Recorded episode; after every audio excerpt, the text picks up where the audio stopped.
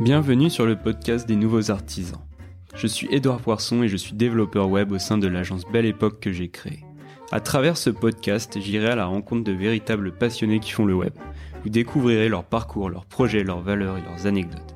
Ce podcast a plus largement vocation le partage de nos connaissances pratiques du digital.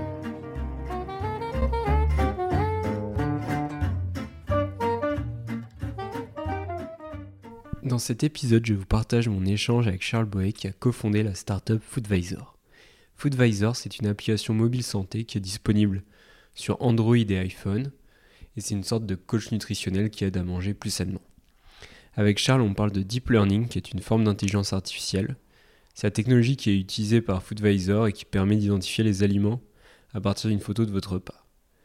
Et à partir des éléments détectés dans l'assiette, l'application va pouvoir vous donner les calories et les valeurs nutritionnelles des aliments. Avec Charles, on va aussi discuter des différentes étapes de la création d'une startup et de comment faire une levée de fonds. Il nous parle aussi de son travail sur le développement produit chez Foodvisor. J'espère que vous apprendrez beaucoup de choses dans cet épisode. Bonne écoute. Merci Charles de me recevoir euh, dans vos locaux. Pas de problème. Euh, est-ce que pour commencer, tu peux te présenter s'il te plaît? Avec plaisir. Donc je m'appelle Charles euh, Boès, je suis un des cofondateurs de Foodvisor. D'accord.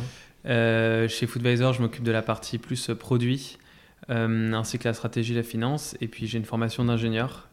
Euh, donc au départ, je viens plutôt de la partie euh, reconnaissance d'image, intelligence artificielle, et j'ai pivoté vers le produit il y a quelques, il y a quelques mois de cela maintenant. Et pourquoi tu as pivoté? Enfin, Ça s'est fait comment? Ça s'est fait parce qu'on est une application mobile. Moi, j'avais de plus en plus en fait une, une, appétence sur cette partie produit. Euh, et je dérivais au début, je commençais à faire en fait plus du produit sur la partie technique, c'est-à-dire comment est-ce que les améliorations qu'on fait sur la technologie, on peut les appliquer sur notre produit, sur notre app. Et au fur et à mesure, bah, je, me suis, euh, je me suis de plus en plus intéressé à comment est-ce qu'on met en place une roadmap produit, comment est-ce qu'on priorise, comment est-ce qu'on qu'on fait la stratégie produit, comment est-ce qu'on on s'objectivise ou comment est-ce qu'on fixe des objectifs euh, avec des KPIs très clairs pour pouvoir communiquer avec les équipes. Et euh, voilà, maintenant c'est un domaine qui me passionne. Et au début, sur... toi tu t'occupais donc au début plus de la partie technique, c'est ça? Ouais, alors au tout début de Foodvisor, on était deux à bosser sur les algorithmes. D'accord. Et, euh, et, donc je m'occupais effectivement de développer les algorithmes de reconnaissance d'image euh, avec Yann, Yann Giré qui est un de mes associés. et voilà, et en fait au fur et à mesure, je prenais, voilà, j'avais cette partie-là, j'avais également la partie product analytics, c'est-à-dire j'analysais un peu les, les comportements utilisateurs avec différents outils. Et c'est ce qui m'a mené euh, à la fin à, mettre vraiment à 100% sur le produit. D'accord, au final, c'est une suite logique. Et toi, suite logique, ouais. Ce qui t'intéresse le plus, c'est cette partie-là. Et sur la partie euh, un peu algorithmie, tout ça, enfin, comment. Euh, c'est quelque chose qui est très poussé justement sur votre application. Mhm. Est-ce que tu peux en parler un petit peu? Ouais. Alors en fait, les, donc on a développé lors de nos dernières années à Centrale et puis maintenant depuis trois ans euh, une technologie qui est basée sur une branche de l'intelligence artificielle qui s'appelle le deep learning.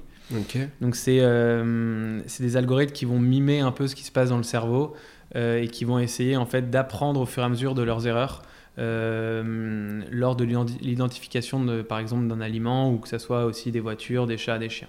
C'est-à-dire qu'on va leur présenter des images, ils vont voir ce que c'est euh, la première fois, ils vont pas savoir ce que c'est, mais au bout de 100 exemples, au bout de 1000 exemples, ils vont comprendre euh, le concept euh, d'un voilà, d'un chat, d'un chien, et nous, dans notre cas, bah, de différents plats, carottes, plats ouais. composés, etc.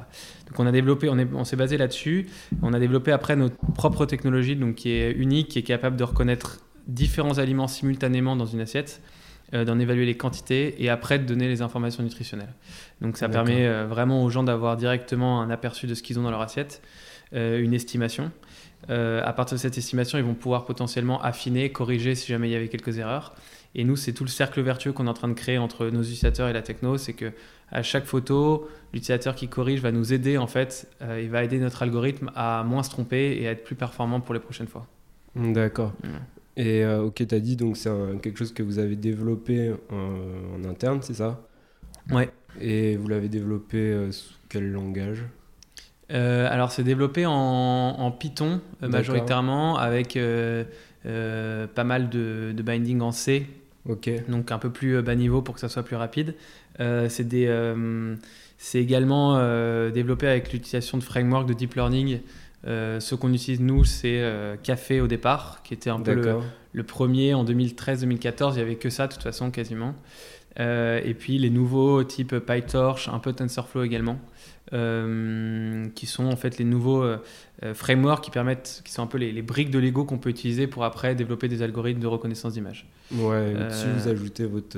là-dessus on, rajoute notre code, données, des notre données secret sauce, nos données, et, et puis voilà toute l'intelligence de l'équipe R&D qui nous permet de, de, bien utiliser ces différentes briques justement pour mmh. les utiliser comme on veut ou d'en développer des nouvelles, des nouveaux types de briques. D'accord. Et sur euh, les données, vous les récupérez d'où euh, Et est-ce que vous enrichissez votre base au fur et à mesure avec les retours des clients, etc. euh, Ouais. Euh, donc on les récupère de nos utilisateurs, les données. Donc en fait, lorsque un utilisateur prend en photo son assiette, il reçoit l'analyse, il va ensuite pouvoir corriger. Et là, on va, ça va envoyer cette image à nos algorithmes, à notre base de données, pardon. et après, nous, en fait, on va faire un petit un post-processing, on va regarder un peu ce qui se passe sur ces images et après, si elles sont bien, on va les utiliser pour entraîner nos algorithmes. Donc c'est comme ça qu'on récupère nos, images. On a plusieurs millions d'images grâce à nos utilisateurs euh, qui nous permettent de rendre l'algorithme de plus en plus intelligent. D'accord. Et la fiabilité, elle est, euh, tu sais à peu près de combien elle est en pourcentage Ouais, alors on la suit. On la suit. Euh, on a différentes métriques, mais nous on utilise. au niveau R&D, il y a différentes métriques, mais au niveau produit, on, on a 76% de reconnaissance. Dans 76% des cas, l'utilisateur va avoir un résultat qui est bon. Au moins à 76% des aliments. Après, voilà, on, tend de plus en plus euh, à améliorer ça puisque on a commencé euh, en début 2018, là, donc on est début 2019. Il y a un an, on était peut-être sur, euh, je crois, on reconnaissait 200 ou 300 aliments. On avait un taux de reconnaissance en dessous de 50%. et là, maintenant, on est plus de 1000 aliments reconnus et on a un taux de reconnaissance de 76%. Donc voilà, on espère que ça pourra encore grandir, euh, enfin que ce chiffre augmente. Et, euh, et, en fait, on a, je pense qu'en tout cas, on a la bonne méthodologie pour le faire augmenter, c'est-à-dire. Comment vous euh, allez faire justement pour l'augmenter? C'est quoi le Il y a plusieurs, il y a plusieurs choses. Donc du coup, la, la première qui va être strictement basée sur nos, données, sur ce la data qu'on récupère grâce à nos utilisateurs. Donc ça, plus on a d'images, mieux ça marche. Ça, ça s'améliore en fait. Tout Exactement. naturellement ça s'améliore. Il y a, donc ça, c'est la quantité de data. Il y a aussi la qualité euh, d'annotation sur ces data. Donc on travaille également sur le fait de rendre de plus en plus euh, précis la façon dont euh, on va annoter les images pour que ça soit plus forcément des, que ça soit des annotations parfois même jusqu'au pixel. Donc savoir tel pixel, à quoi ça correspond comme aliment. Donc ça, c'est c'est un travail sur lequel on, on, se focalise en ce moment. Et puis il y a tout simplement innover sur les nouvelles structures de réseaux de neurones qu'on utilise.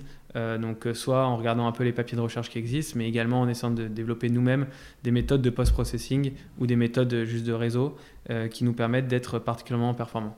Donc ça, ça nous permet de gagner des, ces, deux, ces deux choses. Il y a d'un côté la data et de l'autre côté bah, les, la R&D qu'on fait sur cette data pour améliorer. Ok. Et pour les téléphones qui sont un peu anciens, par exemple, ils ont des mauvais appareils photo, euh, est-ce mm. que vous avez des moins bons résultats? Ouais, j'imagine un petit peu, ou vous savez ça? Euh, Alors, les, les, résultats sont quand même euh, bons, quel que soit l'appareil photo. ce qui est important quand même, c'est que le, focus soit fait. Donc, il faut faire attention que la photo soit pas floue. Donc, on travaille également sur des choses pour essayer de guider l'utilisateur à ne pas prendre de photos floues. mais en fait, on a l'intérêt de notre méthode, c'est qu'elle ne demande pas non plus justement d'avoir énormément de euh, d'avoir un hardware hyper performant quoi. C'est n'importe quelle photo en soi euh, peut fonctionner euh, pour avoir un bouton de reconnaissance. Ok. Donc ça marche jusqu'à l'iPhone je sais pas 5 qui a 4 5 ans 6 ans voilà. ouais c'est déjà pas mal. Et juste pour en revenir sur un peu FootVisor, mm. parce que là on est tout de suite parti dans la partie technique, mais est-ce que tu peux rappeler un peu le concept et d'où est venue l'idée? Mm. et un peu les personnes qui travaillent sur le projet actuellement. Yes, euh, donc Foodvisor c'est né euh, en 2015 d'un projet de recherche en dernière année d'école. Ok. Euh, le concept. Ça fait quelle école? C'est Centrale Centrale Paris, ouais. Donc on était trois, trois fondateurs de, on est trois fondateurs de Centrale Paris, dont deux justement qui travaillaient sur des algos de reconnaissance d'image, Yann et moi-même. Euh, et le concept, c'était de se dire, un, d'un côté, justement, on était au tout début du deep learning, de, cette branche de l'intelligence artificielle qui a rendu, en gros, l'intelligence artificielle connue et populaire depuis à peu près 2000, 2014-2015. de l'autre, on avait vu aux États-Unis qu'il existait énormément de journaux alimentaires, énormément d'utilisateurs de ces journaux alimentaires, plusieurs centaines de millions, qui en fait notaient tout ce qu'ils consommaient au quotidien pour pouvoir atteindre leurs objectifs de santé, leurs objectifs de poids ou tout simplement mieux manger.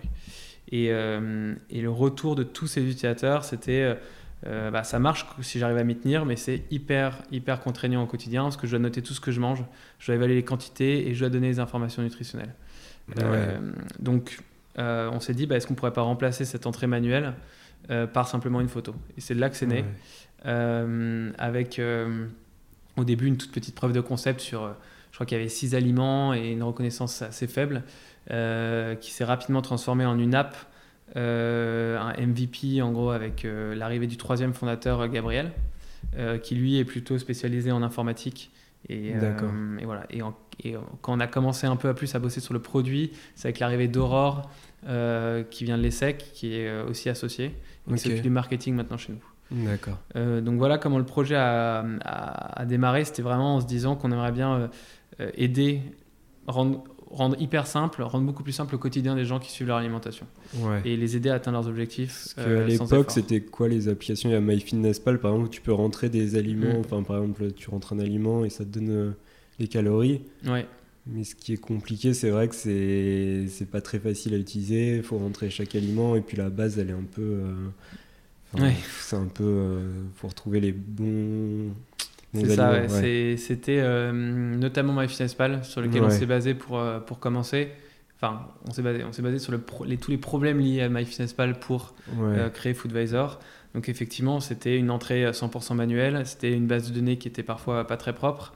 Et donc l'utilisateur n'arrivait pas à retrouver l'aliment qu'il cherchait. Il y avait des, si tu, cherches, si tu tapes steak, il y avait genre 10 000 types de steak, certains non vérifiés, certains ajoutés par quelqu'un que tu connaissais pas et qui étaient potentiellement faux. Donc nous, c'est aussi un travail sur lequel on, se focalise beaucoup, qui est d'essayer d'avoir une base de données assez propre. Euh, et validée par nos nutritionnistes pour être sûr que l'expérience soit bonne de l'autre côté. Ce qui est un vrai gros travail. Il y a combien de personnes qui euh, travaillent là-dessus Sur la partie nutrition, euh, on est, ils sont deux. D'accord. donc une nutritionniste qui a plus de 10 ans d'expérience et, et, puis une autre personne qui s'occupe à la fois du support pardon, et également de, justement de l'aspect nutritionnel et base de données. Ok. Et justement, euh, je vois que vous avez mis en place un peu une sorte de coaching mm. où il y a un peu de l'échange et euh, ce côté humain, vous voulez, que, vous voulez le pousser à l'avenir? C'est euh, hyper important parce que, en fait, le, bon, les bots peuvent fonctionner pour, pour certaines, certaines tâches, mais dans le cadre d'une application de nutrition comme ça qui est vraiment assez personnelle où les questions vont être assez pointues, euh, on se rend compte que nos utilisateurs aiment beaucoup pouvoir échanger avec euh, notre nutritionniste en direct, sans que ça soit euh, justement par l'intermédiaire d'un chatbot, mais vraiment directement avec notre nutritionniste. donc c'est quelque chose qu'on veut continuer à faire. clairement dans les, dans les années à venir, c'est quelque chose aussi qui nous différencie de, de la concurrence. Et c'est quelque chose qui apporte une grosse valeur ajoutée aux personnes qui, qui interagissent avec la nutritionniste. Finalement, si notre vision, nous, c'est de devenir un, nutritionniste de poche, justement, un assistant euh, nutritionnel de poche. Euh, et donc c'est important, je pense, de garder ce lien humain aussi. Euh, ouais. Et aussi le problème souvent dans les... Enfin, je suis pas un spécialiste, mais dans les régimes, etc., c'est souvent que les personnes, elles retombent un peu... Enfin, elles font leur régime, ok, ça se passe mhm. bien, pendant deux semaines, elles perdent du poids. Mais après, au bout d'un certain temps, elles reviennent. Est-ce que mhm. là-dessus, vous voulez apporter une solution Ou c'est compliqué? Ah, si la solution en fait elle passe par euh, le fait de ne pas faire un régime et de d'apprendre aux gens en fait euh, à mieux consommer. C'est-à-dire euh, on peut très bien perdre du poids ou en gagner mais surtout donc dans, la, dans, le cas de la perte de poids on peut, on peut très bien le faire en voulant le faire rapidement en se privant etc ça ça peut marcher pour, pour perdre rapidement kilos mais après on les, on les regagne et c'est tout le problème de, de, des régimes en général. Nous ce qu'on essaie de faire c'est justement de et c'est assez, euh, c'est un retour qu'on a beaucoup de nos utilisateurs, donc c'est assez plaisant, qui est de ne pas être dans la privation justement, mmh. d'être dans le fait de se dire, ok, vous avez une barre, euh, vous avez un nombre de calories que vous pouvez prendre au quotidien, qui est conseillé par notre nutritionniste, euh, et après vous pouvez, avec quelques guidelines, consommer grosso modo ce que vous voulez et être assez maître de ce que vous faites en fait. et ça, c'est quelque chose qui permet aux gens en fait de, de, commencer à vivre avec Foodvisor comme un, compagnon du quotidien et à pas voilà à pas se priver et finalement à atteindre durablement les objectifs c'est ce qu'on essaie de faire. Euh, ça passe aussi par tous les conseils que va donner justement Elsa, notre nutritionniste. Euh, ça passe aussi par les recommandations que notre algo fait euh, des aliments à privilégier ou pas. mais c'est un vrai sujet, effectivement. Ouais, mm. ok. Et juste pour en revenir par rapport au business model, est-ce que tu peux expliquer un peu comment ça fonctionne voilà, et pourquoi vous avez choisi un, tel modèle Notre business model, nous, il est, il est principalement basé et 100% quasiment basé sur notre, notre abonnement. Euh, la, vente d'abonnement en fait dans notre app. Euh, donc en fait on propose un, euh, à l'utilisateur justement de débloquer certaines fonctionnalités en échange d'un abonnement mensuel ou trimestriel ou annuel. les fonctionnalités étant justement de parler avec notre nutritionniste, d'avoir des, plans alimentaires spécifiques du type bah, je sais pas la détox de janvier ou ou euh, des plans végétariens, des plans sans gluten, des choses comme ça. Euh, d'avoir également des recettes associées à ces régimes. Et finalement d'avoir un, bilan nutritionnel chaque jour de ce qui a été consommé, ce qui était bon, ce qui était moins bon et comment faire demain pour, euh, pour atteindre ces objectifs. Ouais, c'est un peu un modèle freemium parce qu'il y a quand même une partie, une grosse partie qui est gratuite. Mhm. Où on peut analyser les, enfin on peut avoir, on peut analyser ses repas, en ressortir les, les nombres de calories, tout ça. Ouais. Et pourquoi avoir choisi ce modèle euh, freemium? Euh, Alors pourquoi euh, Je pense que c'est aussi basé sur, enfin sur notre concept, déjà sur notre conception 1 de, de, de, de, l'univers digital, qui est que on trouve ça intéressant d'avoir des produits que, qui, qui, soient vraiment achetés, c'est-à-dire qu'ils soient achetables, c'est-à-dire que tout ce qui est lié à la aux applications gratuites, les réseaux sociaux, etc. En fait, on ne paye pas, mais en fait, c'est parce que euh, euh, les, boîtes qui font ça euh, vendent les données pour, avoir, pour après récupérer du revenu marketing. Nous, on ne veut pas faire un modèle où on vend les données de nos utilisateurs. et on veut plutôt qu'en fait nos utilisateurs soient séduits par notre produit de la même manière qu'ils iraient justement chez leur nutritionniste qui se disent bah ok Foodvisor ça peut être une alternative à ça ou ça peut être un complément à ça. Et donc du coup je, je vais être prêt à, à, payer de façon mensuelle euh, ou trimestrielle encore une fois ou annuelle euh, un abonnement. Donc c'est, c'est un peu basé là-dessus c'est de se dire voilà euh, le contenu qu'on propose l'accompagnement le coaching de la même manière que si c'était fait en, en, physique c'est, c'est normal qu'il y ait un échange enfin qu'il y ait un paiement qui se fasse à ce moment-là. Donc c'est pour ça qu'on a choisi ce modèle là c'est un modèle qui nous semble assez sain. Ouais. Euh, et voilà, sans frais cachés, sans que l'utilisateur ouais, le produit lui-même en fait. D'accord, ok, super. Et sur la création de Foodvisor, vous avez rencontré des difficultés ou pas Des milliers. tu peux en, euh, la, chance que j'ai, c'est que j'ai une mémoire sélective, donc j'oublie les mauvais, mais les mauvais moments. Mais effectivement, il y a eu euh, quand on s'embarque déjà dans un dans, dans, une aventure comme ça, il y a toujours un des, un des problèmes qui va être euh, la recherche de financement. Euh, donc comment, comment faire au départ les premiers concours, parfois se prendre les premières claques avec des noms. on avait été jusqu'au jusqu'à la on avait été enfin à l'interview finale on va dire de Way Combinator aux US en se disant ah, ils nous ont pris le billet d'avion c'est bon c'est dans la poche pas du tout. Au bout de 10 minutes, on était, on était dead. On était, euh, voilà. Euh, après être allé à San Francisco, du coup, ça nous a permis de regarder un peu euh, ce qui se faisait là-bas. lors des levées de fonds, ça nous arrivait aussi de, de, de, de, galérer parce qu'au début, on ne sait pas du tout comment s'y prendre. Oui. On sait pas, on n'a pas le réseau. donc, donc ça, ça a été la première levée de fonds où ça a été assez long. Parce que voilà, on, on, a, on a tout mal fait, je pense, globalement. On n'a pas fait tout d'un coup euh, c'est-à-dire, euh, qu'est-ce qu'il faut, ouais, qu'est-ce qu'il faut, comment faut faire bah, idéalement. Ce qui est super important dans une levée de fonds, euh, c'est de, déjà de la préparer. c'est-à-dire de pas se dire, je vais partir en levée de fonds, allez go, je commence à faire ça de façon séquentielle. je vais voir les gens un par un.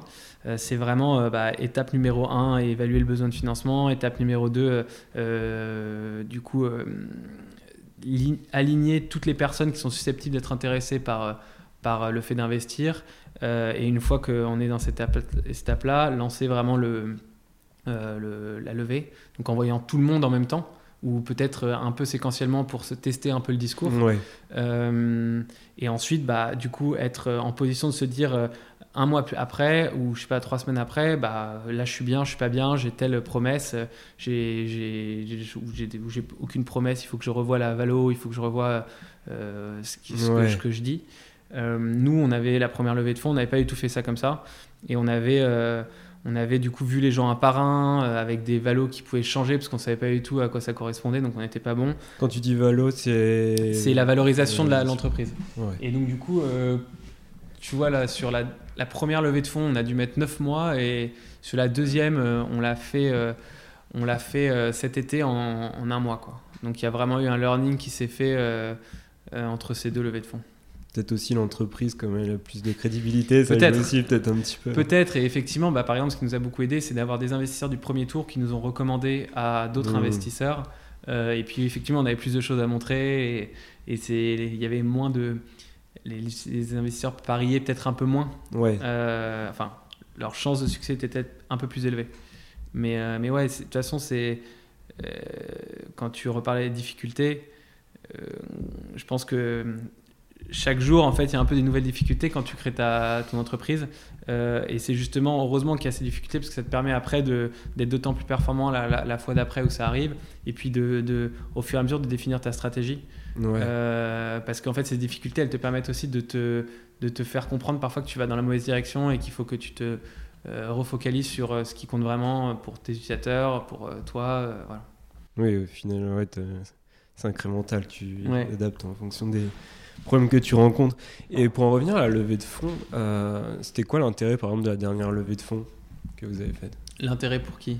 Pour vous? C'était pour, financer quel, voilà, quel quelle chose exactement euh, bah, nous, du coup, là, euh, Foodvisor, depuis 2018, euh, en 2018, on est passé de un peu moins de 100 000 à quasiment un million d'utilisateurs.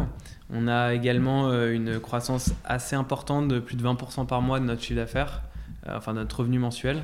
donc on est vraiment dans une phase d'hypercroissance et il faut qu'on arrive à, à, soutenir cette croissance puisqu'on est sur un modèle B2C où il faut être capable d'aller très vite au marché, d'être d'être toujours euh, dans une itération euh, extrêmement rapide, de, de, de, lancer une nouvelle version de l'app peut-être toutes les semaines, toutes les deux semaines euh, pour aller très très vite. et donc dans ce cadre-là, quelques recrutements sont importants. Donc la majorité de, cette levée, c'est pour faire des recrutements. Et vous avez recruté qui par exemple? Là, on a recruté notamment un UX UI designer. D'accord. qui était un peu la brique qui manquait, manquait dans notre équipe produit, qui était euh, très orienté data, euh, mais pas assez orienté utilisateur. Ouais, et donc les data vont t'expliquer comment tes utilisateurs euh, utilisent ton produit, mais pas pourquoi ils n'utilisent pas certaines fonctionnalités ou pourquoi ils en utilisent beaucoup d'autres. Et, et, donc c'était important pour compléter un peu l'équipe d'avoir quelqu'un qui nous rejoigne. Et puis ça va être après plein de, de différents euh, personnes pour faciliter, pour accélérer par exemple le développement iOS, pour développer aussi la version Android, euh, pour euh, faciliter également les retours de nos utilisateurs via le support, etc. Donc c'est plein de petits, plein de postes qui vont nous permettre d'être d'autant plus efficaces. D'accord. Voilà. Et par rapport justement, tu disais que avais vous aviez une croissance qui était importante. Mhm. Est-ce que vous visez d'autres marchés? Ouais, euh, merci, tu m'aides, tu m'aides dans mon déroulement. Euh, effectivement, là, on s'est lancé en janvier. En, notre app est désormais en allemand, en espagnol et en anglais. Euh, donc, avec l'objectif d'aller tester, en tout cas, les marchés allemands, espagnols, américains et, anglais. Donc, donc Parce que, attends, le marché, tu disais qu'elle était déjà en allemand en espagnol, c'est ça, non? Elle est en allemand, espagnol, anglais, français. Vous mais vous étiez pas encore, vous n'êtes pas encore sur le marché, euh, ces marchés-là, non? En fait, on l'a, on l'a traduite et on a, on a traduit un peu l'expérience aussi et les aliments. D'accord. Euh, en, là, en décembre. Ok. sur décembre et, euh, et, on a release une version avec toutes ces langues-là en janvier. Ok. Et donc là, l'objectif après, c'est de promouvoir un peu cette version pour voir s'il y a un retour du marché qui est positif ou pas. D'accord. donc c'est ce qu'on est en train de faire là. Et comment vous allez vous attaquer à ces marchés? C'est avec de la publicité, du marketing euh? Ouais, c'est donc marketing et communication. On a une RP en interne qui va contacter les, différents. Euh, différents journalistes des, des, des, pays. Par exemple, là, on a eu un article dans The, Times au, au, UK. On va aussi sans doute passer à la télé au UK. Et ça, c'est des choses qui permettent de commencer à créer une notoriété. donc, chose à faire également en Allemagne et puis plus tard en, Espagne. Euh, et également tester un peu, faire des tests d'acquisition payantes. Donc effectivement avec euh, des parents d'acquisition sur Facebook, de voir s'il euh, y a un bon retour en termes de conversion et voir si ça vaut le coup de continuer ou s'il y a un truc à, changer pour améliorer.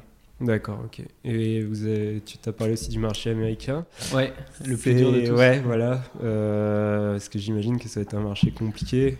Hmm.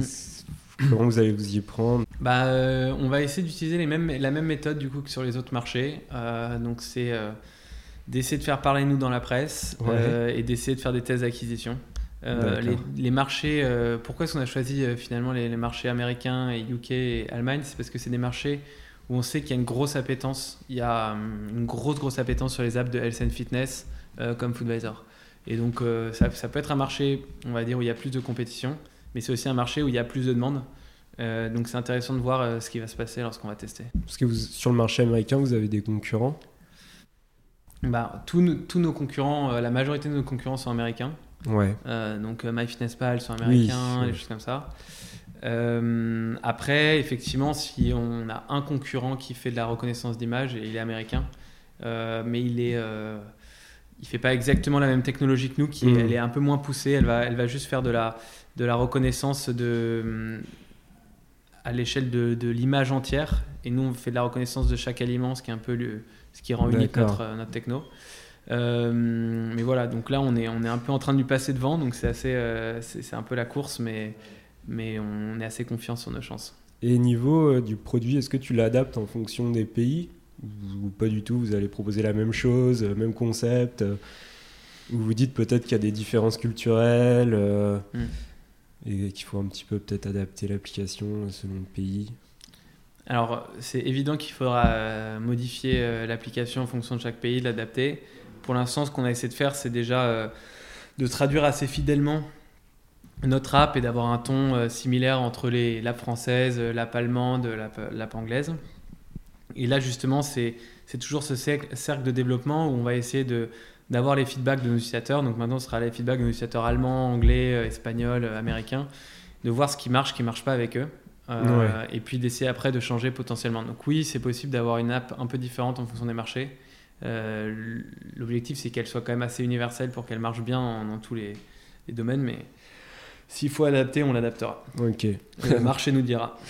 Ouais, vous adaptez. Et vous avez prévu aussi de peut-être embaucher des gens à l'étranger pour, euh, pour soutenir ce développement ou pas, forcément? Pas pour le moment. Pour le moment euh, plutôt dans la phase de, de, croissance qui pour nous commencera euh, 2020 plutôt. Donc oui, effectivement, au moment où, en fait, on se lancera de façon plus massive dans ces pays-là, une fois qu'on aura nos, euh, nos métriques qui seront bien stabilisées, oui. On compte sans doute ouvrir un bureau quelque part aux US. Et toi, au niveau du produit, euh, comme maintenant tu fais un peu plus de produits, mhm. euh, qu'est-ce que tu as mis en place et qu'est-ce que tu as fait évoluer euh, au niveau de Foodvisor? Alors, donc du coup, j'ai pris en main le produit, on va dire, à la fin de l'été, courant de l'été. Mais je m'occupais déjà de, de, la partie analytique du produit avant. Euh, la première chose, qu'on, une des choses que j'ai mis en, que j'ai mis en place, euh, ça venait de plusieurs choses. Ça venait de, des datas, du, du benchmark également, mais aussi des, des feedbacks utilisateurs. C'était le fait de, euh, d'avoir un essai gratuit de notre, techno, de notre app payante pour des utilisateurs, donc pendant 7 jours. Ça venait du feedback qu'on avait qui était bah, moi j'aimerais bien acheter la version payante mais bon, elle est pas, euh, elle est quand même euh, pas donnée. Et puis à côté de ça, euh, bah, je sais pas ce qu'il va y avoir en fait dedans et je sais pas si ça me plaire ou pas. Donc on s'est dit, bon, on va faire un essai gratuit et ça a eu des, conséquences assez intéressantes parce que on a plus, de, plus que doublé notre conversion du jour au lendemain grâce à cette, cette page. Et, et, en plus, la plupart de nos utilisateurs maintenant achètent une offre annuelle grâce à cet essai. Ce qui fait qu'on a également augmenté notre, ce qu'on appelle l'ARPU, donc c'est l'average revenue per user.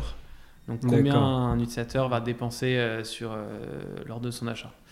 Donc ça, ça a été un des gros impacts euh, qui a été enfin, lié à, à notre stratégie produit. et là, du coup, on a énormément de, de choses qui sont liées à ça, puisqu'on veut augmenter cette partie revenu. Et une des méthodes qu'on utilise beaucoup, c'est l'A-B testing. qu'on essaie de généraliser, que j'essaie de généraliser, c'est-à-dire de dès qu'on veut être sûr qu'une feature va avoir un impact positif ou négatif, si tu le fais séquentiellement, il pourra toujours avoir des effets, enfin des, des, euh, ouais, des, choses exogènes qui vont venir euh, en fait biaiser ton, ton test. Euh, par exemple la période notamment, si d'un coup c'était Black Friday, après c'était plus, après c'est Noël, c'est vacances, etc. Donc le faire simultanément deux essais sur des cohortes qui ont été choisies au hasard, ça permet vraiment de savoir très vite s'il y a quelque chose qui marche, qui marche pas et d'aller dans cette direction-là. Donc c'est ce qu'on fait très régulièrement là en ce moment. Ok, donc pas mal d'AB testing. Mm. Et après, vous avez justement, par rapport à ces A-B testing, vous avez changé euh, concrètement certaines choses euh, alors oui, on a changé euh, pas mal de choses là. Dans, le dernier quarter, donc Q4 2018, on était donc on était sur cette nouvelle version de d'essai gratuit dans, dans l'onboarding et on était aussi sur le fait de d'essayer d'améliorer énormément nos, nos funnels entre le téléchargement et la première expérience de photo. Euh, donc on a changé quelques écrans liés à ça, des écrans qui, où il y avait des, blocages, euh, où on voyait qu'il y avait, euh, je sais pas, 5 à 10% des gens qui, partaient, et essayer de trouver une solution, et après mettre en place cette solution, et grâce à l'A-B testing, se rendre compte qu'il y avait un problème. ça pouvait être lié à, juste un bouton parfois qui, qui, venait perturber l'expérience. donc voilà, ce ne sera pas forcément, je pourrais pas te dire, c'était cette fonctionnalité-là, et on a mis en place tel truc. Mais voilà, parfois, c'est des, petits détails qui font, euh, qui font toute la différence. J'imagine que vous avez beaucoup, vous avez beaucoup d'idées d'amélioration, d'application, des nouvelles fonctionnalités à implémenter. Hmm. Comment vous vous organisez là-dessus? Vous les, vous les prévoyez euh, vraiment à l'avance? Vous avez un planning très précis euh, sur déjà plusieurs mois? Comment ça se passe? Alors, on a une roadmap un peu long terme. D'accord. Qui est volontairement pas temporalisée, qui est donc avec un euh, maintenant, euh, enfin Now, Next, Later, euh, donc qui est basé sur un concept de roadmap à thème, ça s'appelle. ça, c'est la roadmap un peu high level qui nous permet de voir où est-ce qu'on va et de mm, délivrer sur la vision. après, on a une roadmap par, par trimestre. donc là, j'ai un peu de retard, je suis en train de finaliser celle du, du, du, trimestre Q1 2019. et le concept, là, pour le coup, c'est d'être beaucoup plus précis sur telle fonctionnalité, euh, on va mettre en place telle fonctionnalité, ça va, on, espère que ça va avoir tel impact euh, sur nos KPIs. Euh, et puis, bah, du coup, avoir un objectif global lié à toutes ces fonctionnalités sur le trimestre. Donc dire, bah voilà, notre objectif du trimestre, c'est d'augmenter la rétention de temps, c'est d'augmenter le revenu de temps et c'est d'augmenter la croissance de, temps. D'accord. et donc tout, est, tout est bien aligné. ça va de la, du coup de la, de la, du KPI global jusqu'à euh, la, tâche qui va être une tâche de développement pour euh, les développeurs. Euh, en disant voilà il faut coder tel truc à tel endroit et ça doit être fait pour tant et, et ça c'est fait sous un modèle de, de, sprint de deux semaines qui nous permet d'être très agile et d'essayer de release une version toutes, les, ouais, toutes les deux semaines en moyenne. Ok. Et vous avez toutes les compétences en interne pour, pour réaliser toujours ces modifications? Mmh. Ouais. Ouais, complètement. Ok. Super. Euh, et c'est quoi avec FoodVisor ta, ta plus grande fierté? Parce que c'est c'est le fait d'aider les gens euh, Je sais que ce qui m'a beaucoup marqué, euh, c'est lorsqu'on a, il y a quelques mois, commencé à faire des, des rencontres utilisateurs.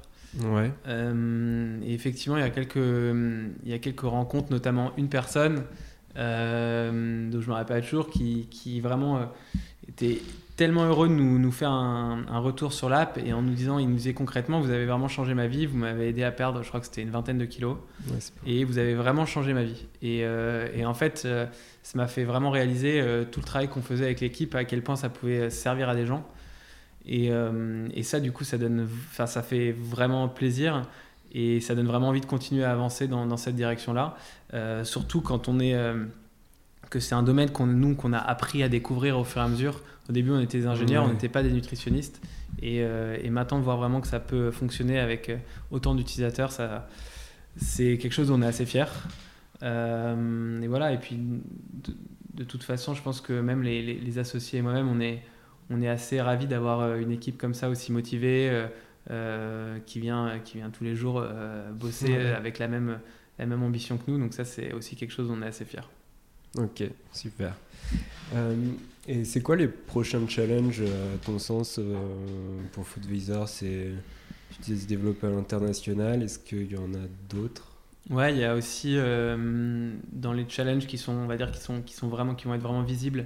il y a le développement de l'application Android Premium également, parce que mhm. pour l'instant l'expérience est, est, bonne, enfin, est bonne, on l'espère bonne sur iOS. Elle est sur Android encore un peu à, améliorer. Il n'y a pas encore cette surcouche premium. Donc ça, c'est ce qu'on va mettre en place euh, dès, ce, dès ce, trimestre. Et justement, par rapport à ça, par rapport à l'application en elle-même, mhm. au niveau du développement, c'est du natif, euh, c'est ça, si vous n'avez pas utilisé du React Native ou des choses comme ça, c'est vraiment du... Vous faites deux versions euh, distinctes. Ouais, c'est du natif, c'est du Swift en, en iOS et c'est du Kotlin en, en Android. Donc vraiment natif avec un, un, par contre un back-end commun en Python.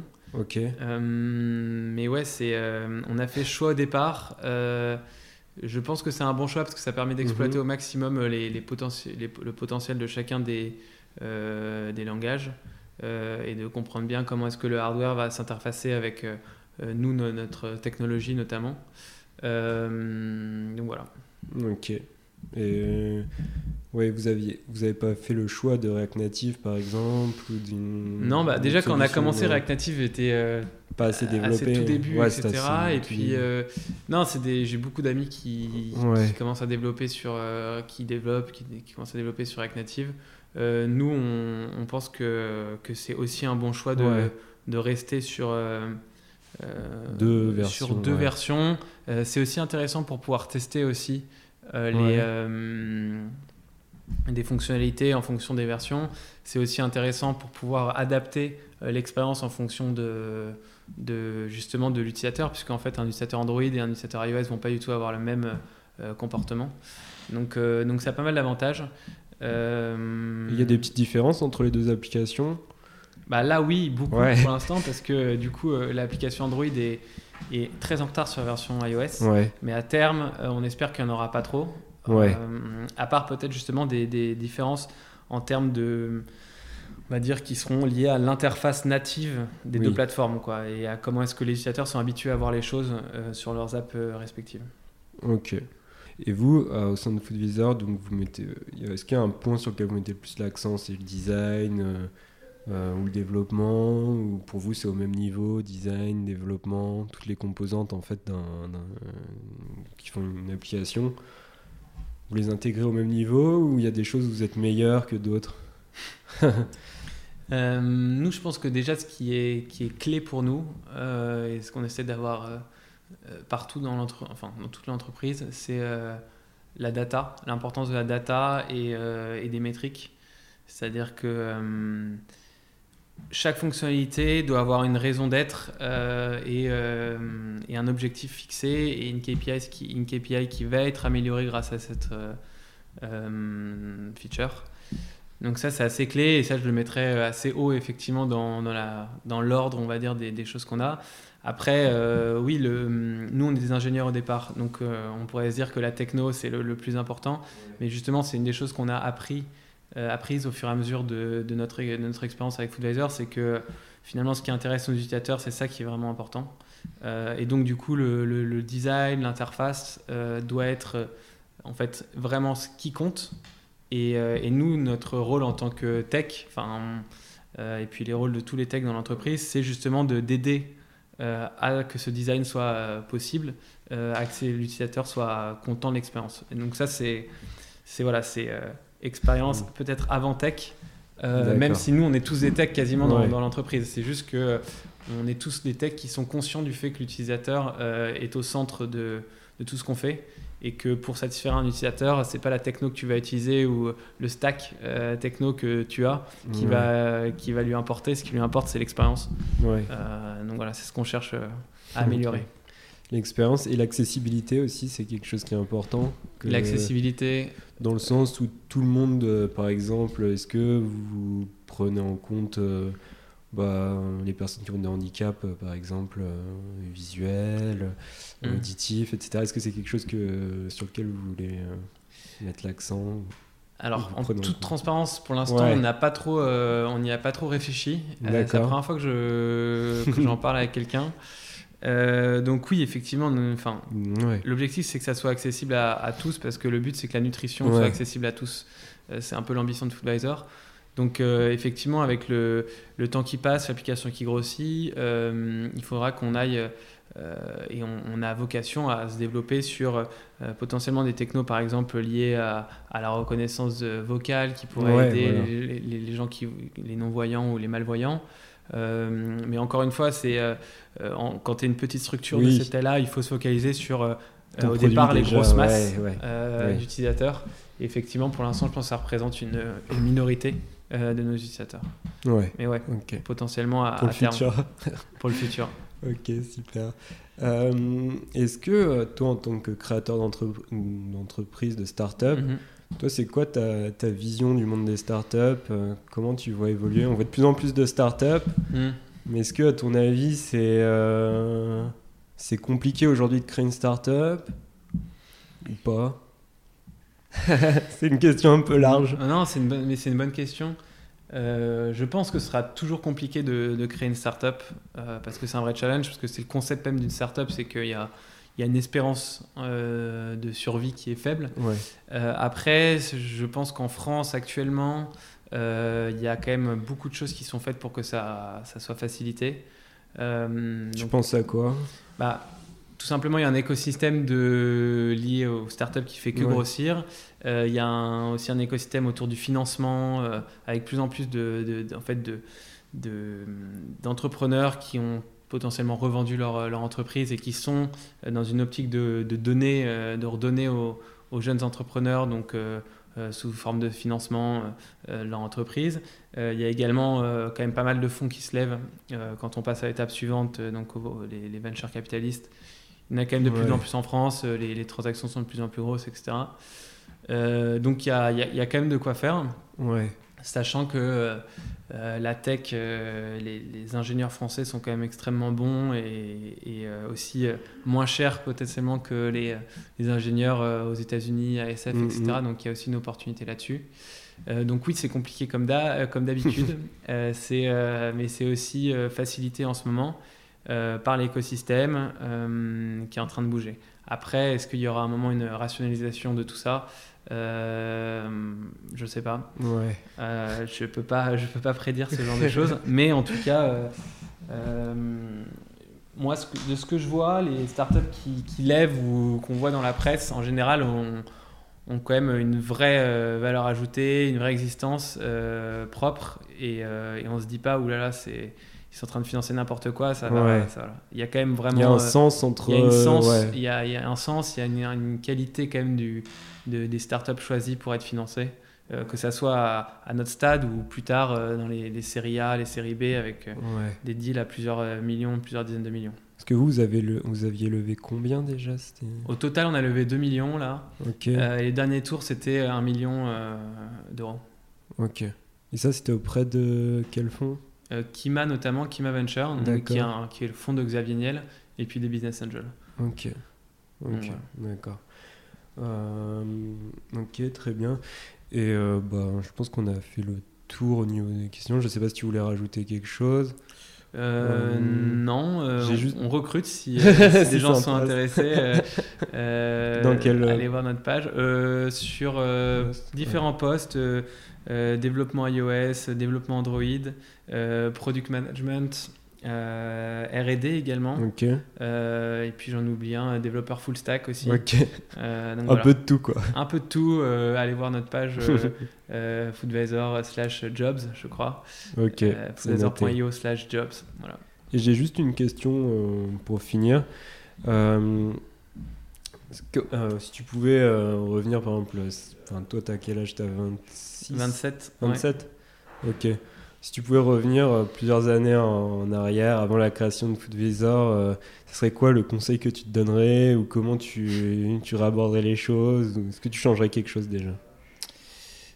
C'est marrant parce que j'ai souvent cette discussion avec des, et des, des, potes ou des choses comme ça. Mais en fait, il y a hum, la même manière que j'ai une mémoire assez sélective, du coup, j'ai assez peu de regrets parce que j'oublie les, erreurs que j'ai faites. Mais là, je pense que le, le, meilleur choix, en tout cas, que j'ai fait, c'était un peu un choix de dernière minute, c'était en dernière année d'école de, de, choisir de justement de pas partir dans le conseil en stratégie que j'avais option que j'avais choisie etc euh, mais justement de, de, faire des mathématiques appliquées de faire de l'intelligence artificielle et de décider de monter ma boîte. Euh, et ça ça s'est fait vraiment un, je sais pas, un mois avant euh, la rentrée en dernière année et je pense que ça a pas mal changé ma vie et je, suis assez content d'avoir fait le choix. Donc le conseil peut-être c'est justement de, euh, d'essayer au maximum de, de, faire des choses euh, euh, je sais pas des choses qui, qui, qui, vont vous plaire qui vous permettent de donner le, meilleur de vous-même et qui vont vous motiver pour vous lever tous les matins à aller bosser. Ouais rester motivé et puis mm. faire des choses qui nous plaisent. Ok. Ben merci beaucoup Charles. Merci à toi Merci d'avoir écouté ce podcast jusqu'au bout. Si vous avez aimé cet épisode, n'oubliez pas de le noter et de le partager. Vous pouvez aussi vous abonner pour suivre les nouveaux podcasts. En attendant, prenez bien soin de vous et on se retrouve très vite pour un nouvel épisode sur les nouveaux artisans.